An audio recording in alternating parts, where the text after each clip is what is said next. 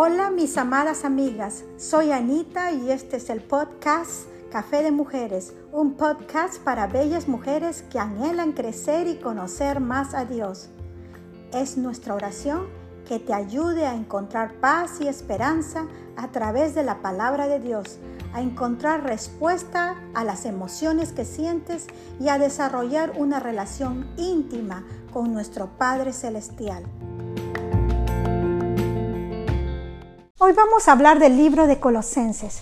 Quiero que me acompañes a entrar a este estudio y a entender un poco este libro de Colosenses. Antes de empezar a leer los primeros versículos del primer capítulo, te pregunto, ¿estás lista para estudiar conmigo? Espero que sí. Bueno, vamos. El libro fue escrito por el apóstol Pablo Probablemente se escribió este libro alrededor del año 63 después de Cristo, cuando Pablo era prisionero, al parecer bajo el arresto domiciliario en Roma. Al lado de él seguro había un soldado romano, atado a su lado, cuidándole las 24 horas. Me imagino que rotaban esos soldados. Eso no lo sé. Pablo gozaba de ciertos privilegios cuando estaba bajo arresto domiciliario que otros presos no tenían en esos momentos. Uno de ellos, el poder recibir visitas y escribir sus cartas. Es así como escribió a los cristianos en Colosas, que era una población de la provincia de Roma, de Asia, de, que hoy es parte de Turquía, situada a unos 175 kilómetros al este de Éfeso. Los cristianos de Colosa fueron evangelizados por Epafras, Epafras vivía en Colosas, pero en el momento en que Pablo escribía esta, esta carta, él estaba en Roma con Pablo. Pero ustedes se preguntarán, ¿por qué escribió Pablo esta carta? Pues Pablo les escribió porque habían problemas entre los cristianos en Colosas. Un problema doctrinal que vamos a llamar la herejía de Colosenses. Ya se los voy a explicar cuando entremos poco a poco a estudiar los versículos de Colosenses.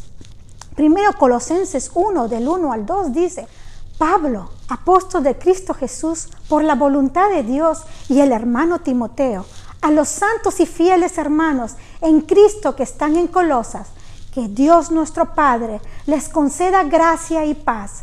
En este primer capítulo vemos el estilo de Pablo al escribir una carta siempre comienza con mencionar quién es el que escribe la carta.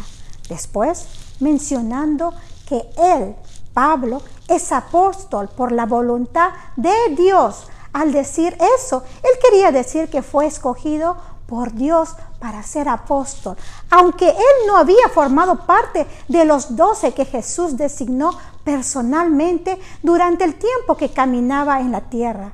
De esta manera, Pablo le, recordaba que él fue llamado por Dios mismo para difundir el Evangelio, enfatizando así que la autoridad de sus palabras en esta carta provenía de Dios. Quiero recordarte que Dios es el que nos escogió a nosotras, que creemos para ser sus hijas. Nos escogió antes de la fundación del mundo. Dios nos libró de las tinieblas y nos llevó al reino de su Hijo amado, Hijo Jesús, por quien tenemos redención, el perdón de pecados. Tú no fuiste escogida por casualidad. Él te escogió a ti, así como escogió a Pablo para compartir lo que Cristo hizo en nuestras vidas, como Él nos ha reconciliado mediante su muerte, que sufrió por nosotras en la cruz. Sin ser culpable, Él se hizo culpable por ti y por mí, para así darnos una esperanza eterna y para que la compartiéramos con los que nos rodean. Como te digo, tenemos un llamado, al igual que Pablo, de compartir con nuestra familia, amigos y las personas que nos rodean el Evangelio. No sé si te diste cuenta, amiga, pero aquí mencionó Pablo al hermano Timoteo para. Pablo, Timoteo, era su acompañante, su hijo espiritual, su discípulo. Cuán importante es abrazar, estar abrazadas y agarradas por una dama madura en la fe que quiera acogernos y disipularnos constantemente. Se te viene a tu cabeza quién puede ser una amiga mentora para animarte a crecer en la palabra de Dios. Si no es así, Ora pidiéndole a Dios que te muestre quién puede ser una amiga mentora para ti. Una amiga mentora es una amiga cristiana, madura, que te aconsejará, te animará a crecer en la palabra de Dios y te ayudará a conocerlo. Colosenses 1, 3 al 8 dice, siempre que oramos por ustedes, damos gracias a Dios, el Padre de nuestro Señor Jesucristo pues hemos recibido noticias de su fe en Cristo Jesús y del amor que tienen por todos los santos, a causa de la esperanza reservada para ustedes en el cielo. De esta esperanza ya han sabido por la palabra de verdad, que es el Evangelio, que ha llevado hasta ustedes, que ha llegado hasta ustedes. Este Evangelio está dando fruto y creciendo en todo el mundo, como también ha sucedido entre ustedes desde el día en que supieron de la gracia de Dios y la comprendieron plenamente. Así lo aprendieron de Éprafas, nuestro querido colaborador y fiel servidor de Cristo para el bien de ustedes.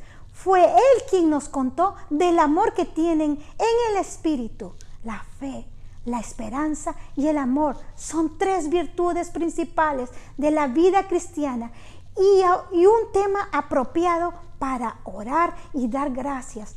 Pablo estaba agradecido de su fe en Cristo Jesús y del amor que los colosenses se tenían unos a otros. Además, reconocía que la fe que tenían era una fe genuina en Jesús y que esto les llevaba siempre a un amor de verdad, verdadero por sus hermanos en Cristo. Aprendamos de Pablo que todos los cristianos verdaderos son hermanos entre sí. ¿Cómo es tu fe? ¿Es una fe verdadera basada en la roca que es Cristo Jesús y que produce amor hacia Dios y hacia otros? ¿O es una fe que solo produce el amor hacia ti misma? Pablo estaba agradecido por la esperanza que está guardada en los cielos. Esa esperanza estaba reservada para los colosenses. Ningún enemigo podía quitársela. Mientras más fijamos nuestra esperanza en esa recompensa celestial, más dispuestos estaremos a usarlo todo lo que tenemos aquí en la tierra para Dios. En los tiempos en que vivimos tenemos tantas maneras de alcanzar con el Evangelio a los que no conocen de Jesús y que están buscando un Salvador en sus vidas. Te animo a que no te quedes de manos cruzadas y que empieces a compartir el Evangelio.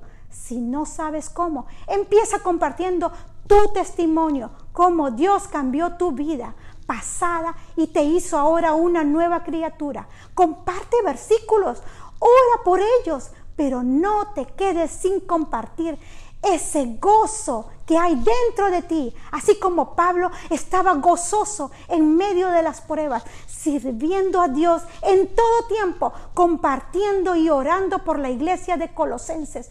Comparte y ora por las personas que Dios ha puesto en tu vida y a tu alrededor. Colosenses 1, 9 y 14 dice, por eso desde el día en que lo supimos, no hemos dejado de orar por ustedes. Pedimos que Dios les haga conocer plenamente su voluntad con toda sabiduría y comprensión espiritual para que vivan de manera digna del Señor, agradándole en todo. Esto implica dar fruto en toda buena obra crecer en el conocimiento de Dios y ser fortalecidos en todo sentido con su glorioso poder. Así perseverarán con paciencia en toda situación, dando gracias con alegría al Padre. Él los ha facultado para participar de la herencia de los santos en el reino de la luz. Él nos libró del dominio de la oscuridad y nos trasladó al reino de su amado Hijo en quien tenemos redención, el perdón de pecados.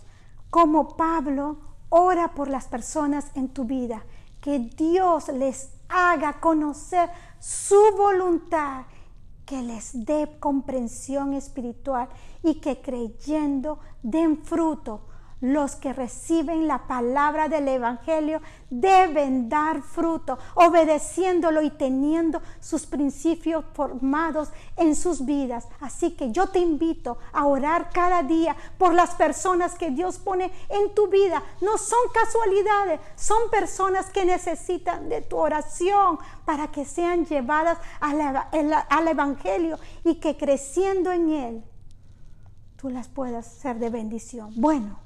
Hoy hemos tomado un breve momento para mirar la introducción a la carta a los colosenses y quiero que recuerdes los cuatro puntos que hemos aprendido. Uno, somos escogidas por Dios, así como Pablo, hemos sido escogidas por Dios y que Él nos envía a compartir con otros lo que Cristo ha hecho en nosotras y que quiere hacer en ellos. Dos, el amor es la marca de la fe verdadera. Aprendimos que el amor a Dios y a otros es la marca de una fe verdadera. Tres, fijar nuestra esperanza en la recompensa celestial. Debemos fijar nuestra esperanza en la herencia reservada para nosotras y la recompensa que Dios promete a los que le temen. Y cuatro, orar por otros. Finalmente, vimos la importancia de orar por las personas que Dios ha puesto en nuestras vidas para que Dios obre en sus vidas, le conozcan y anden como es digno de Él, agradándole en todo. La próxima vez entraremos más al fondo de esta carta y veremos qué dice Pablo para corregir y combatir las ideas erróneas de la herejía de Colosenses, porque nos ayudarán grandemente en nuestro andar con el Señor. No te lo puedes perder. Nos vemos. Soy Anita Bon y esta es mi oración, que este podcast haya sido de bendición y si piensas que puede ser de ayuda para otras amigas, por favor, compártelo. Estoy en Spotify y en todas las plataformas de podcast.